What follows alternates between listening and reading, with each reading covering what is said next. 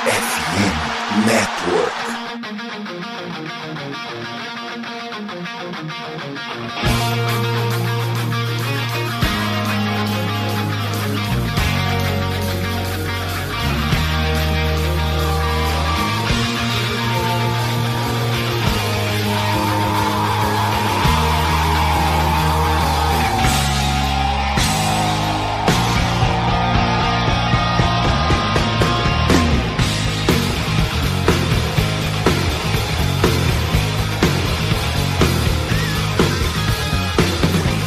Estamos começando mais um episódio da Casa do Corvo, senhoras e senhores. Como é bom estar 2-0 nessa conferência. Eu digo para vocês: quem manda na selva não é o tigre, quem manda na selva é o corvo, tá bom?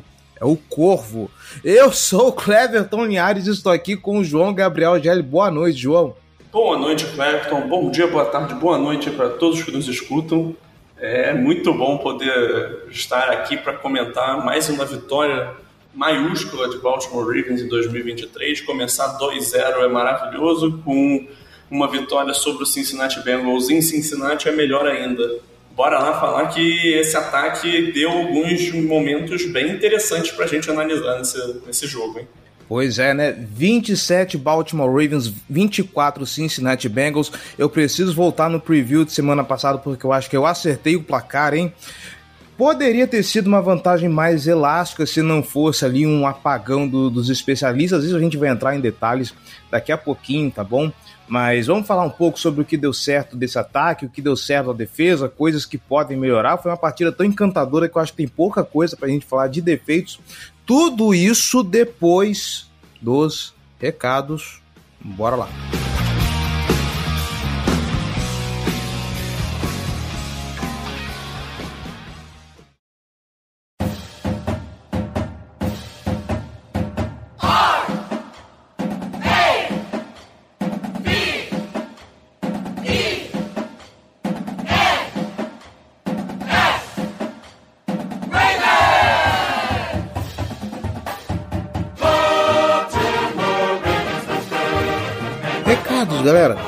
Você que está nos escutando, que consome o nosso conteúdo, quer ajudar a Casa do Corvo a permanecer no ar e se tornar ainda maior, então eu te convido, vem ser torcedor de elite e apoiar esse projeto.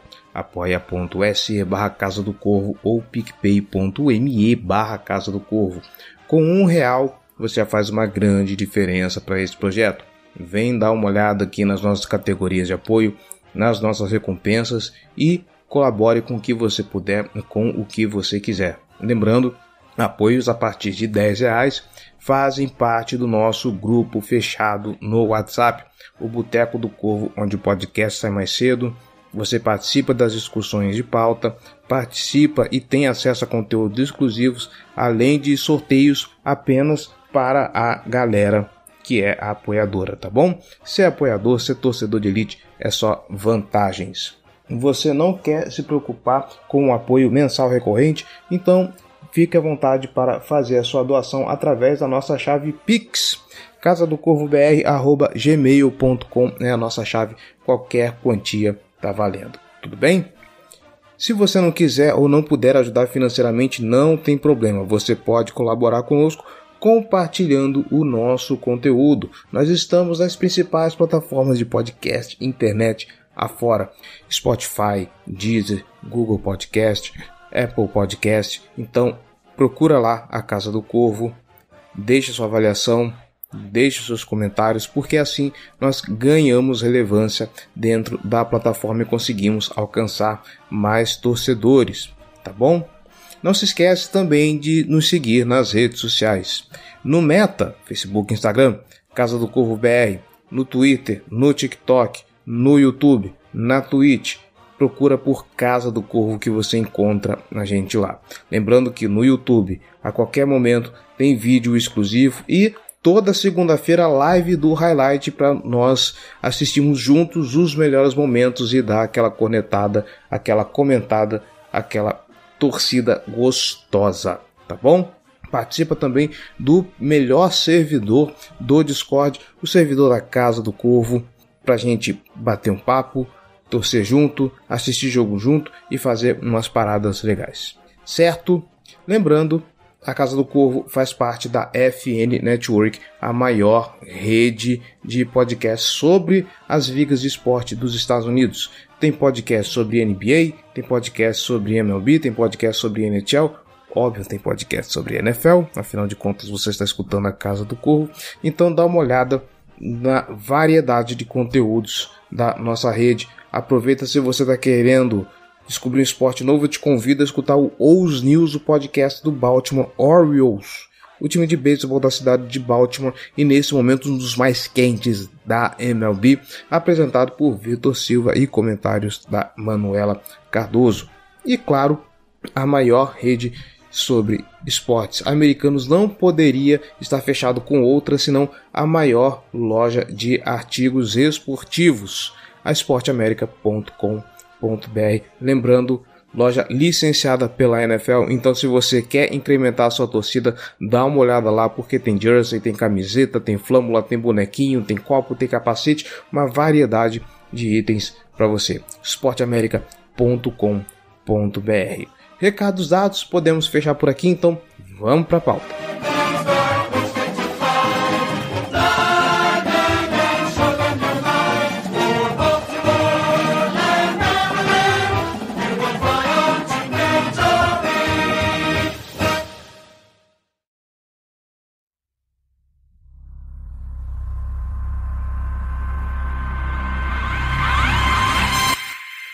Da gente começar com a pauta, vamos para aquele bloquinho de notícias rapidinho, só para nós atualizarmos o plantão médico, tá?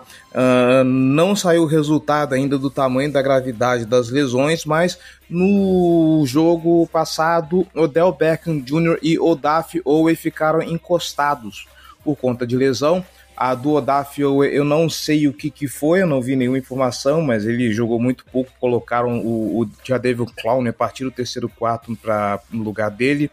Uh, o Odell Beckham foi um problema no tornozelo, ele já não estava muito legal no primeiro tempo na partida, saiu e já ficou encostado no segundo tempo e não se falou mais nele. O John Harbaugh depois da, do jogo, na coletiva de imprensa, falou que ele acredita que não sejam lesões muito sérias. A depender pelo tom que ele adota, é algo que talvez seja uma recuperação de uma, no máximo duas semanas. Esses caras já estão de volta. E é isso. Vamos aguardar para ver o que, que acontece com essa galera. Uh, é um pouco problemático porque já tem um caminhão de lesões em Baltimore contando com Marlon Humphrey, Uh, o Mark Andrews estava com lesão no quadril até essa semana. Tyler Linderbaum, Ron Stanley. Uh, a Sina não, não passa. Quadril, não, era quadríceps. A quadríceps, isso, isso, desculpa. Mas enfim, a Sina continua, né, Jair? É, sim, mas assim, pelo menos nenhuma das lesões parece muito grave. E a gente ainda teve a, a notícia positiva do, de que o Marcus Williams não vai precisar de cirurgia, né? Foi o que o Harbour falou agora nessa coletiva de segunda.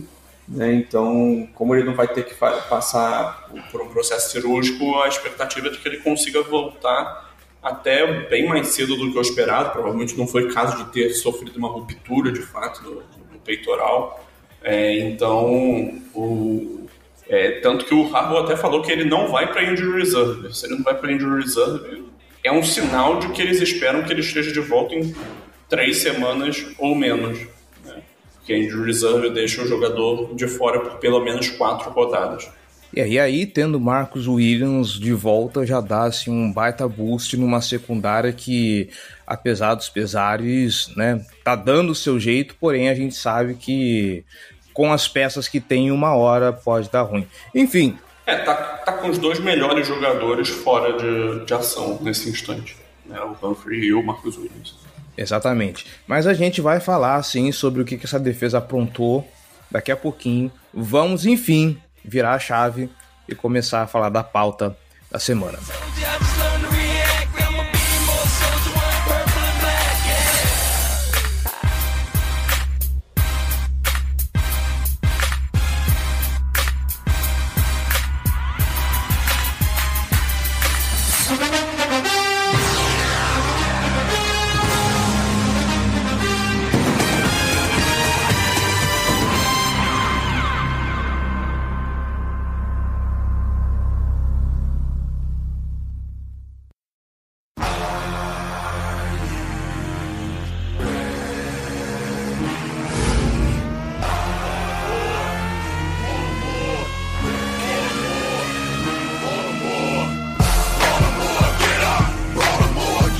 Muito bem, senhor João Gabriel Gelli. Primeiramente, eu queria dizer que como é bom estar de volta aqui nesse posto de host da, da Casa do Corvo, tá? Colocando as coisas em ordem, sabe? É, e vocês notaram que o Gil aparentemente tem alguma coisa com a minha pessoa, porque eu chego e ele vai embora, né? Aí sai de férias, aí arranja coisa para fazer. É, assim, eu queria dizer que tudo rolou perfeitamente durante a última gravação de, de pós-jogo não sei do que você está falando. Sim, foi redondíssimo. O programa tá, do, tá no ar, sem maravilhoso. Falhas, sem erros de gravação, sem nada do tipo, tá? Foi para o ar que é uma belezinha, ó. Vocês estão de parabéns. Eu não quero falar de jogadores específicos nesse momento, eu vou deixar as análises pontuais para você, Gelli. Uh, eu quero trazer um pouco de contexto do que foi uh, esse ataque do, do Baltimore Ravens. Uh, você que está chegando agora no futebol americano, não cometa o erro que eu cometi, tá? Box score não é síntese de jogo, ok? Ali é apenas, são apenas números frios que precisam de contexto. Contudo, entretanto, todavia, porém, eu acho que uh, se você pega algumas informações de lá, nós conseguimos ver direitinho o que, que é esse começo de trabalho do Todd Monken. E o que, que eu estou querendo dizer com isso?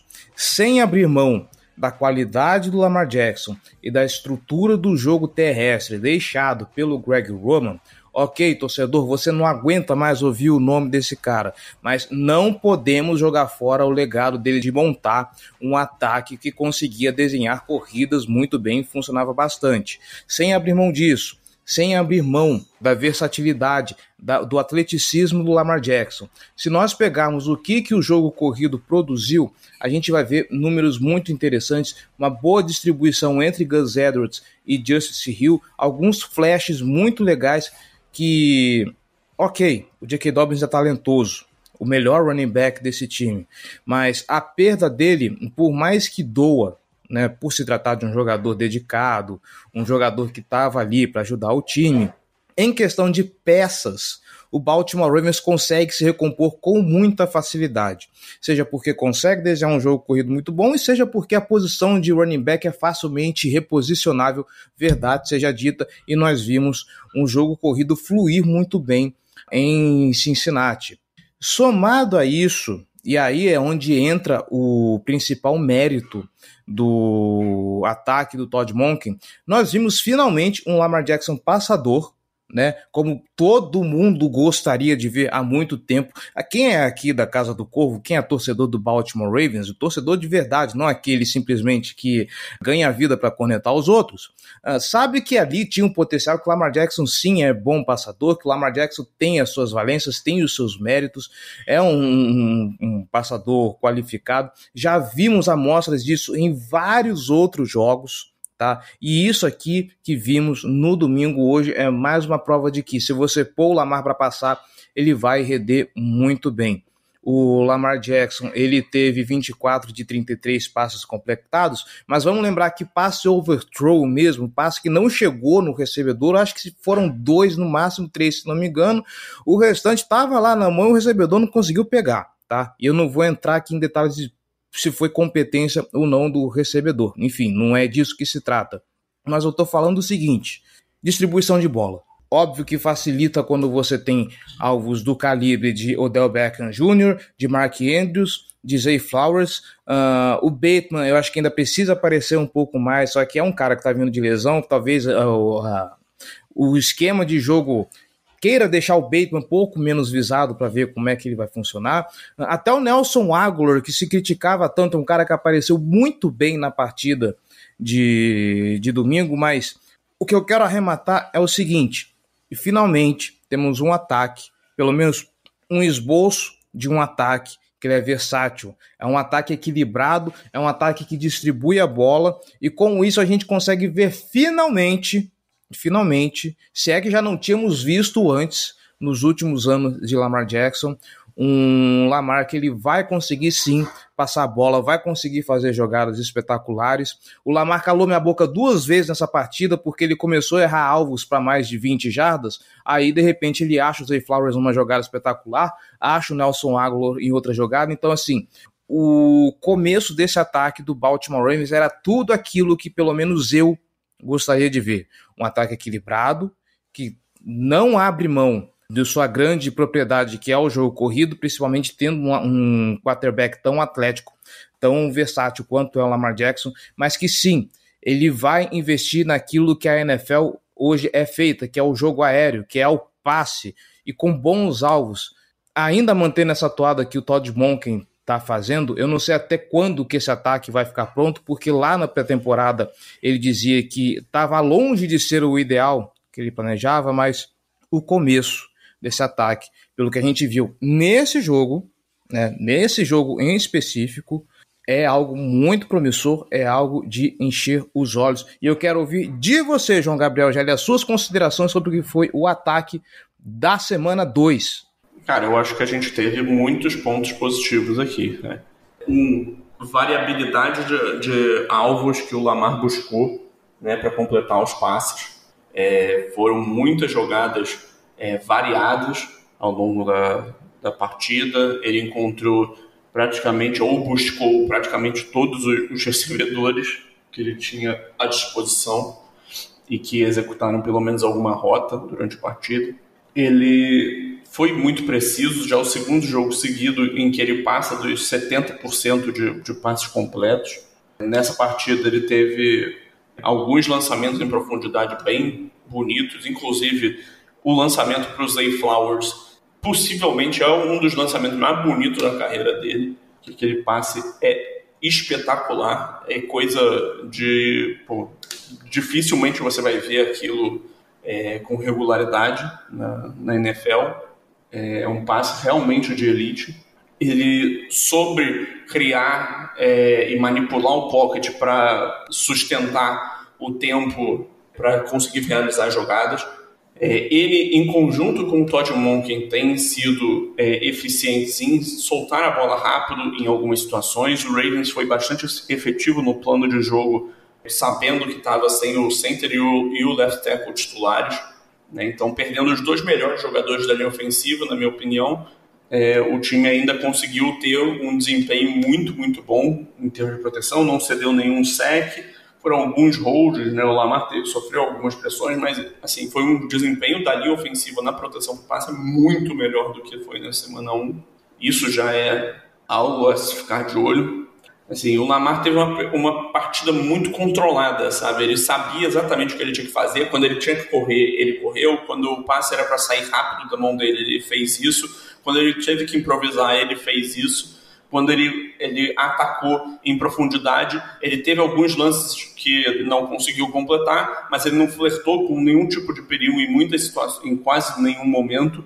É, o pior momento dele foi o fumble que ele sofreu, mas foi anulado por falta né? Então, assim, ali ele realmente foi muito descuidado com a proteção da bola, mas felizmente para ele, né, e pro, pro Ravens, né, como um todo, não, não foi não foi uma falta, se bem que logo depois foi, foi o punch retornado para touchdown, né? Então, meio, meio, que irrelevante. Assim, a sintonia dele com o Mark Andrews né, nesse primeiro jogo de temporada ainda parece estar tá funcionando. Eu gostei bastante que ele procurou o Nelson Aguilar quando foi necessário. O passe dele para o touchdown dele foi muito bonito também. Passe bem, bem no peito, na frente, que o Aguilar fez um bom rastreio de bola. Foi, foi uma partida bem positiva do, do Lamar para mim. Não foi uma partida espetacular, foi uma partida sólida em que ele entregou aquilo que ele tinha que entregar. Teve alguns momentos é, muito acima da média, e teve os momentos em que ele mostrou as características que tornam ele o Lamar, né? um jogador bem diferenciado em termos mesmo de molde, né? não digo nem necessariamente de, ah, diferenciado de ele é o melhor de todos, não, é diferenciado porque ele é, ele é um jogador que tem um estilo de jogo diferente né, de muitos outros e ele mostrou parte disso nessa partida. É, e o interessante, e precisa ser dito isso, muito se cobrava do Lamar, mas o que nós vimos de Lamar Jackson nos últimos anos era o que? Um quarterback que era obrigado a carregar o ataque nas costas. Era um. O Lamar Jackson, eles basicamente de recebedor só tinha o Mark Andrews, né? Os outros wide receivers eram de uma qualidade bem baixa. Uh, tinha que depender do jogo corrido, o tempo todo era Lamar correndo, assim, você via ele passando pouco, quando passava tinha que procurar o Tyrande dele. Eu acho legal colocar isso de que a partida do Lamar não foi uma partida espetacular, foi uma partida sólida dentro do que era proposto. Uh, o que eu vejo. Eu é acima de sólida. Foi uma partida muito boa, mas ela não é uma partida de olha quantas explosões e momentos fantásticos. Ela é muito boa porque ela é muito metódica e ele consegue executar tudo da forma como deve ser executado. Exato. Uh, tudo bem que tem a cena do Lamar Jackson pulando carniça em um dos scrambles dele, né? Eu não sei nem se era um scramble ou se aquela corrida foi desenhada. Mas, enfim. O, o que eu queria colocar é isso. Uh, não é simplesmente o Lamar faça sua mágica. Uh, tem uma equipe toda montada agora. Assim, o, o o ataque ele está girando em conjunto, não é simplesmente alguém tentando carregar os demais. Isso, quando você dá isso para o Lamar, eu acho que é aí que o ataque como todo ele brilha de verdade. É aí que as grandes estrelas desse elenco elas começam a se destacar, como por exemplo o Zay Flowers que fez uma partidaça. A partida que o Zay Flowers fez, não só por conta do passe que ele recebe do, do, do Lamar de 52 jardas, mas a todo momento você vê o, o Zay Flowers como ele é atlético, como que ele consegue driblar e se desvencilhar do tackle, uh, como ele consegue ter liberdade para correr e se livrar do, do, do contato. O Nelson Aguilar, que foi tão questionada a contratação dele, também é um outro cara que fez uma partidaça, foi um wide receiver importantíssimo. Uh, o Beckham, enquanto teve em campo, ele também apresentou coisas muito boas e, claro, não poderia ser tudo isso se não fosse também uma linha ofensiva muito bem treinada. O Baltimore Ravens, em geral, a gente precisa reconhecer que ele é muito bem treinado, porque por mais que faltem peças, o é um time que ainda consegue desempenhar bem. E como já ele falou, sem as duas melhores peças da linha ofensiva, que são o Tyler Linderbaum e o Ronnie Stanley, ainda assim conseguiu fazer um jogo onde simplesmente se deu menos de 10% de pressão em cima do Lamar Jackson. O Lamar teve uma média de, de, de tempo para passar a bola de 2,6 segundos. Né? Além de mostrar como que ele está conseguindo se livrar bem da bola, mostra que a linha está conseguindo fazer bem o trabalho dela. E se eu não me engano, o Patrick McCarry cedeu zero 0% de pressão uh, a confirmar esse dado, mas é isso, Gelli. É, depende uh, da fonte do dado, tá? Sim. O Pro Football Focus bota ele com uma pressão cedida, sim. Tá? Uhum. Mas... mas... de qualquer forma, enfrentando, é, jogando com, bota ele com duas pressões cedidas, na verdade.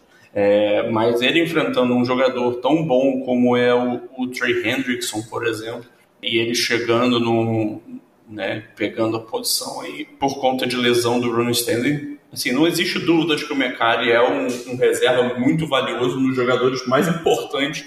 Eu diria que ele mesmo sendo reserva, ele é mais importante do que alguns titulares do Ravens.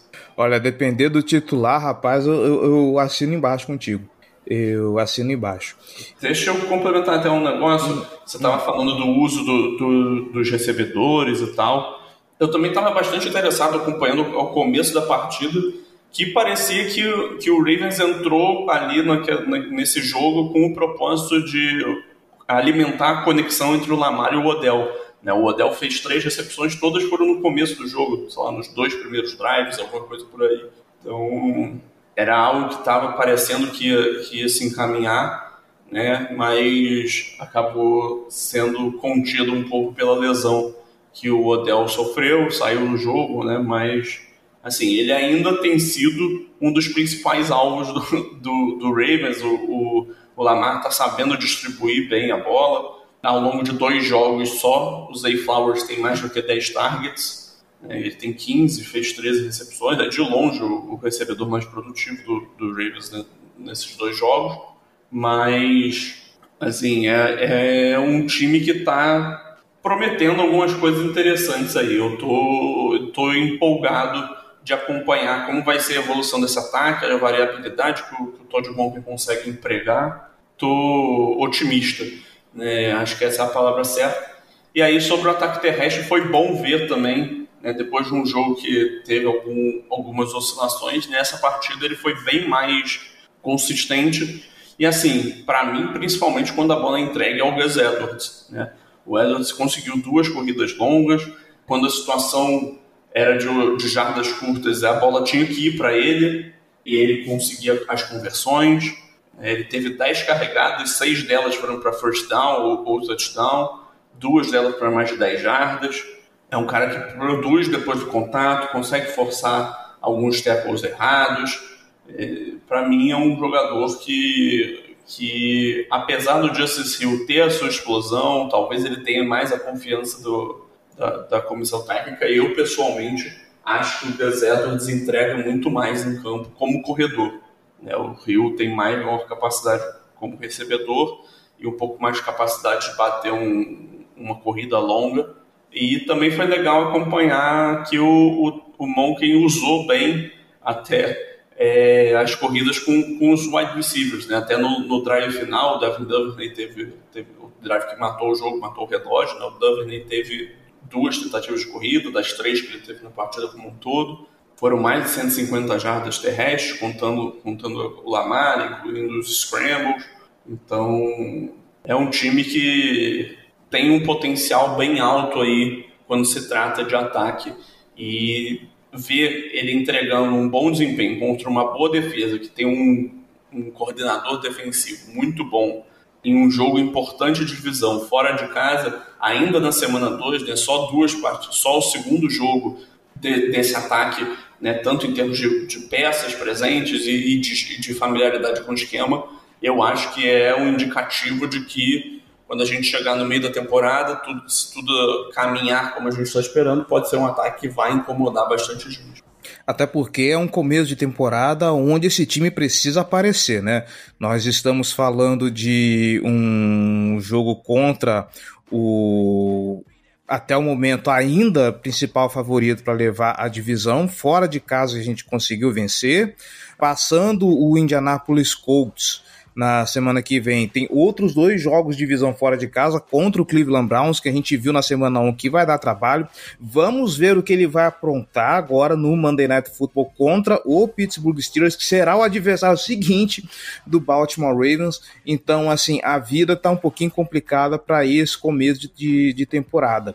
Se esse desempenho que apareceu contra Cincinnati se manter e evoluir, porque essa deve ser a tendência do, do, do Baltimore Ravens, cara, assim, as perspectivas não, não, não, são tão boas assim desde 2019. Eu não sei se você também está com essa mesma impressão.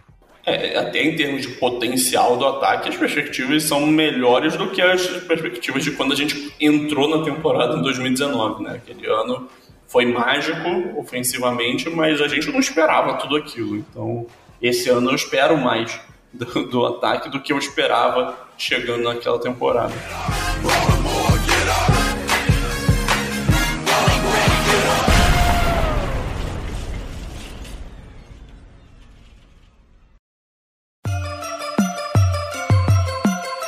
And purple, black and purple, black and purple, black and purple.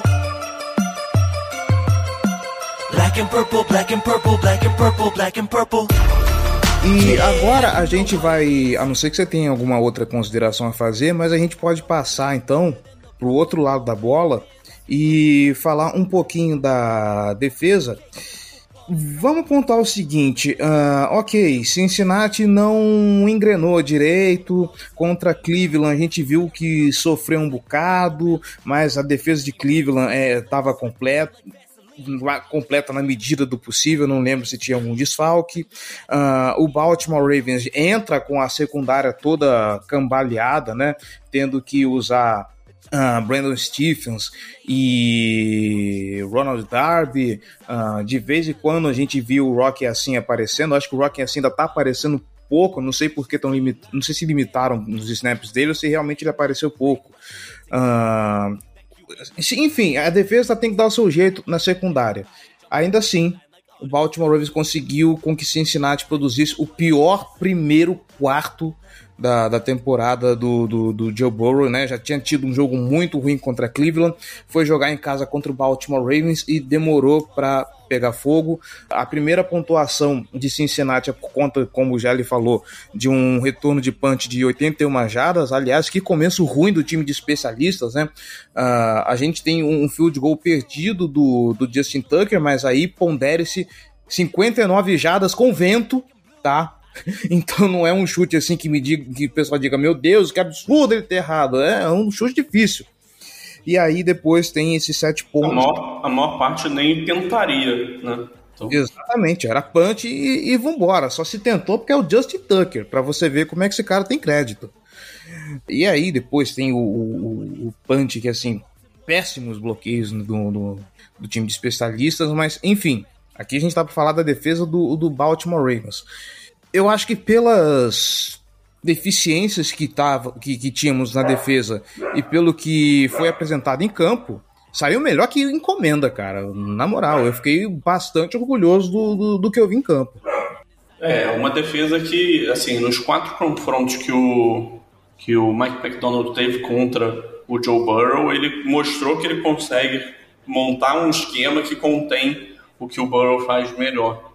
Né? Então, é um cara que usa muito é, essas pressões variadas, né, com, com linebackers e, e, e jogadores de secundária indo para pressão, jogadores da linha defensiva dropando para cobertura, para causar confusão, e também muitas rotações de cobertura. Né? Ele apresenta para o snap que vai estar vai tá numa cobertura, e aí depois, logo após o snap, os jogadores começam a mudar de posição e vão ocupar outra posição em campo e aí parece que é outra cobertura. Inclusive foi assim né, que, que aconteceu a interceptação do Dino Stone, que foi um momento chave da partida. Né? Foi a interceptação do Dino Stone e logo em seguida o passe enorme do Lamar para o Zay Flowers.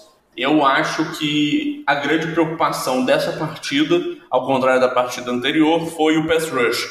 É, o time não conseguiu gerar quase nada em termos de pressão, não conseguiu sec, não é, quer, quer dizer, conseguiu um sec do, do, do Jadavion Clown, mas quase não, não gerou mais nada.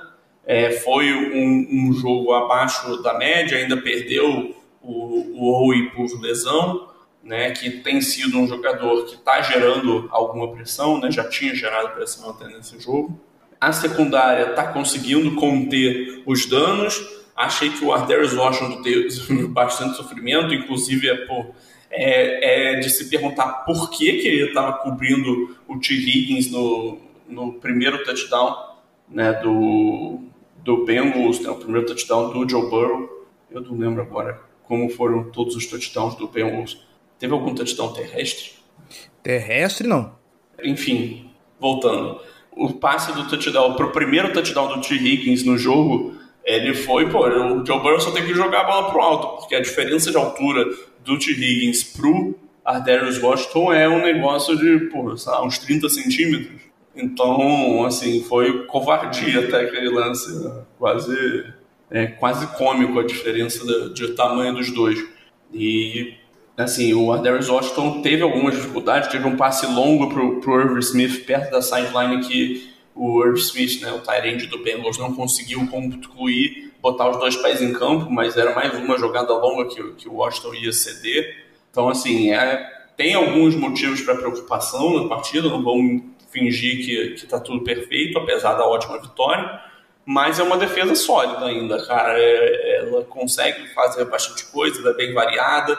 É, os veteranos na secundária, como o Ronald Darby e o Rock, assim, estão entregando é, desempenhos interessantes, sólidos, é, nenhum deles é um titular é, desejável e, em altíssimo nível, mas são jogadores competentes e capazes de desempenhar seus papéis e têm feito isso até agora nesses dois jogos.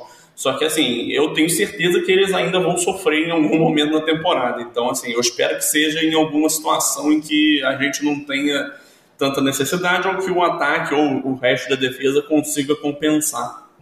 É, quem está conseguindo compensar, né? Uh, já que a, a secundária não uh, tá aí nesse. Obviamente, como não temos os principais titulares, é óbvio que ela vai penar um pouquinho. Mas eu quero apontar duas coisas. Primeiro, como que o Jamar Chase não apareceu nesse jogo, né? A gente viu pouco e olha que em alguns momentos, na hora de alinhar, eu, eu senti calafrios, porque eu via Brandon Stephens alinhado com o Jamar Chase. Eu falei, já era. Isso aqui você pode ter certeza que vai ser alguma big play, vai queimar o Brandon Stevens e já era, a gente vai passar raiva. Uh, ele teve só cinco recepções, 31 jardas só. A gente não está vendo Jamar Chase no, no, nesse começo de, de temporada. Era a minha preocupação para esse jogo. Eu achei que ele ia ser mais explorado, afinal de contas, uh, ele é um dos principais alvos que produz essa verticalidade do ataque de Cincinnati. E não, se inclusive se não é o, o Joe Mixon tentando ganhar uh, pelo chão algumas jardas para poder dar um desafogo pro, pro ataque de Cincinnati, eu não sei o que seria desse time nesse jogo. A situação talvez seria muito mais trágica. A gente viu muito do Tyler Boyd e do, do, do, do Higgins nesse jogo. Esse é um destaque que eu queria dar. E o outro é essa dupla de linebackers que a gente tem. Uh, em termos de transmissão, não ouvi tanto o nome do Roquan, né? Não que ele não esteja lá, o Roquan foi o jogador que ele, que ele sempre foi essa partida, mas assim, não teve um highlight dele, para dizer assim. Mas quem teve highlights foi o Patrick Quinn, que eu até brinquei lá no, no, no grupo mais cedo, que eu falei que esse jogo foi masterclass de Patrick Quinn, por quê? O que se falava no Scout Report dele na época do, do draft era isso, que ele é um cara que ele tem uma capacidade de, de, de, de ler os olhos do, do quarterback, e quando ele acerta a leitura, ele vai com uma velocidade para cima da, da, da, jogada que ele consegue matar a jogada bem rápido. E a gente tem uns momentos desses assim que o Patrick Quinn consegue matar a jogada na, na linha de scrimmage. Ele consegue fazer muito bem a, a, a leitura do Burrow, entender o que vai acontecer e, e matar a jogada para que ela não produza muita coisa. Então eu acho que o Patrick Quinn nessa partida foi um, um um destaque bastante interessante, como está sendo essa dupla de, de, de, de linebackers, né? Uh, não vou me alongar muito falando do Roquan, mas eu queria dar esse, esse destaque pro Patrick Quinn, que tá aí se provando assim, um, um bom linebacker e tá aí uh, tentando se provar, porque provavelmente ele não fica pro ano que vem, então ele precisa mostrar bem mais serviço do que mostrou no resto da temporada, ele tá conseguindo compensar isso, cara. Assim, eu estou gostando de ver o, o Patrick Quinn nesse começo. Sim, ele de fato tá jogando muito bem, é um cara que tá dando um salto é, desde que o Roquan Smith chegou, né, ele tem, tem subido de patamar, é, e isso se segue ao longo desse começo de temporada. É um cara que tem mostrado sua versatilidade, tem mostrado evolução, inclusive na cobertura, que sempre foi o grande ponto fraco dele. Né? Ele fez algumas boas jogadas de, de cortar raias de passe e reagir rápido para conter check down é, logo em seguida. Então, assim, é um jogador que está fazendo valer um contrato decente aí nessa próxima free agency. E eu acho que quanto mais ele jogar bem, mais difícil vai ser desse contrato ser com o próprio Baltimore Ravens. Então vamos aproveitar aí esse, esse resto de, de temporada com ele, torcer para ele manter esse nível e aí a gente vê o que, que acontece depois. Mas assim, foi muito positivo o, o jogo dele né, e essa parceria como um todo com o Roquan Smith. Pois é, né? Uh, mais alguma observação para a gente falar dessa defesa, o Gelli? É, eu queria dizer que, assim, eu acho que a gente não falou exatamente da linha defensiva, e eu acho que o, o, o, Travis Jones ele teve poucos snaps, mas ele teve algum impacto, conseguindo alguns tackles e tal é, algumas paradas boas contra o jogo terrestre, é uma defesa que é muito boa contra a corrida, é, consegue conter é, os avanços dos adversários no geral, tem um bom trabalho coletivo para isso. Acho que o, o Madubil, que é um cara que pode jogar melhor do que ele tem jogado até agora, principalmente em termos de, de mental mesmo. E é mental no sentido de cometer faltas e tal. Né? Ele teve um, um, um rough in the passer contra o, o, Joe Burrow agora, foi mais uma falta que momentos que parece que ele tem câimbras mentais, né? Então é, é, um jogador que ele pode mais e ele pode limitar esses, esses momentos negativos ainda, tá? Eles são evitáveis. Então, se ele conseguir é, impedir que esse, esse instinto dele aflore em alguns momentos, pode ser que ele se torne um grande jogador. Então, é, é eu falo isso porque eu acredito que ele é capaz de mais. Tá certo. Uh, eu, você falou um pouco sobre indisciplinaridade. Eu quero voltar uh, de novo pro, pro ataque nesse finalzinho. Se bobear na edição, eu até jogo isso aqui pro final, porque obviamente a gente está falando de uma linha ofensiva que não está completa mais. Uh, eu joguei hoje, é, hoje de manhã na, no, no, Instagram da Casa do Corvo uma caixa de perguntas para ouvir a impressão da galera sobre essa partida, né? E uma coisa que incomodou no primeiro jogo, tá incomodando no, no segundo. Inclusive, uh, nós perdemos quatro pontos por causa disso, né? Potenciais quatro pontos por causa disso. É, a indisciplinaridade da, da linha ofensiva. Ah, quando eu falo que perdemos quatro pontos, eu acho que todo mundo vai lembrar de uma jogada que.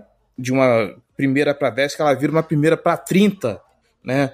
Acho que ela vira primeira para 30 por conta de dois holdings que, que acontecem no. Agora não lembro se foi uma primeira descida, mas é uma situação assim que vira assim um, uma descida para 30 jardas por conta de dois holdings dessa linha ofensiva.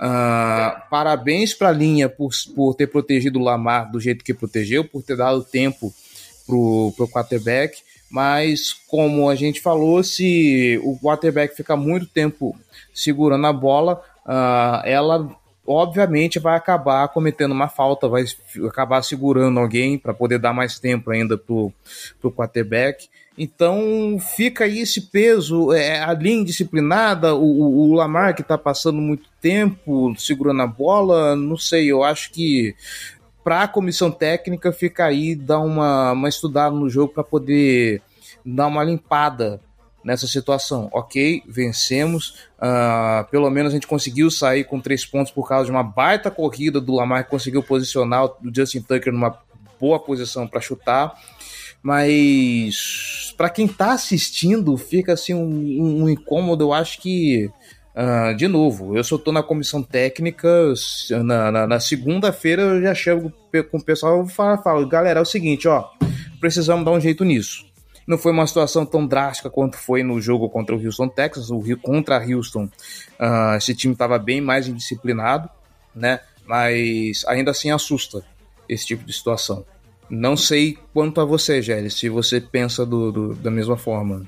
É, é um time que precisa limpar essas faltas, né, alguns momentos, mas assim, faltas acontecem num jogo, então também é, tem, temos que tomar cuidado, é, é, difícil esperar que exista um jogo sem faltas, sem nada, né, então, mas assim, é, é uma linha ofensiva que no fim das contas para mim fez um bom trabalho, por mais essa sequência, pelo menos a sequência veio uma depois da outra, era uma situação que ali era o final do primeiro tempo, é, então é, foi menos, menos mal ali.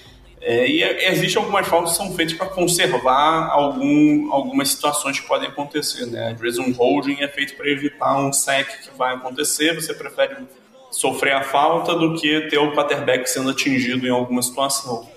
Então, é algo para a gente ficar de olho, é algo para se evitar, obviamente, mas é algo que, por mais que a gente queira evitar, é inevitável que aconteça. Né? Então, é só evitar que seja em alta, alto volume. Né? E aí, limpando alguns desses erros, a chance de vencer, obviamente, aumenta porque você está cedendo menos território para o adversário de graça. Justíssimo.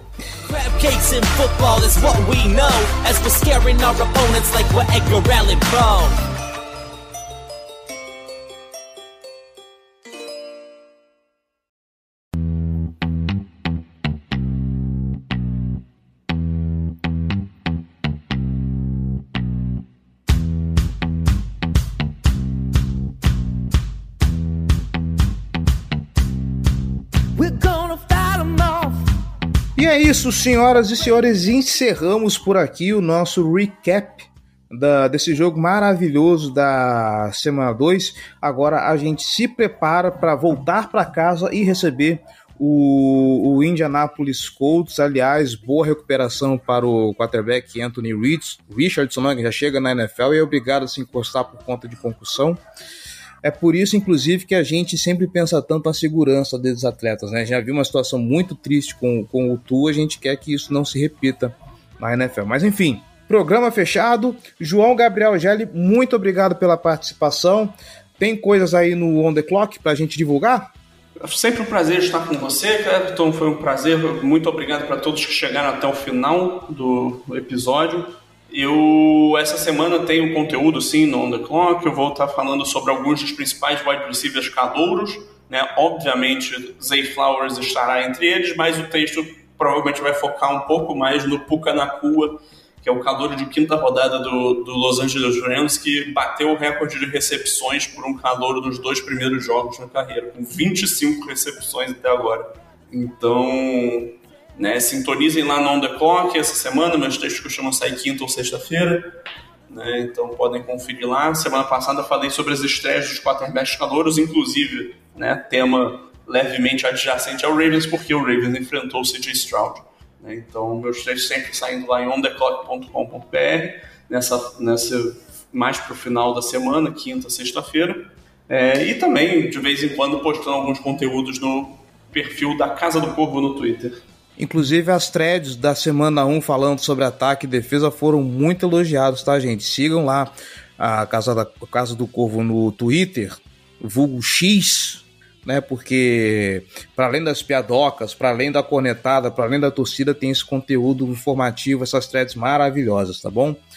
Vamos ficando por aqui, voltamos ainda essa semana, se tudo der certo, para fazer o preview de Baltimore Ravens e Indianapolis Colts rumo ao 3-0, galera. É isso aí. Um grande abraço para todo mundo e até mais.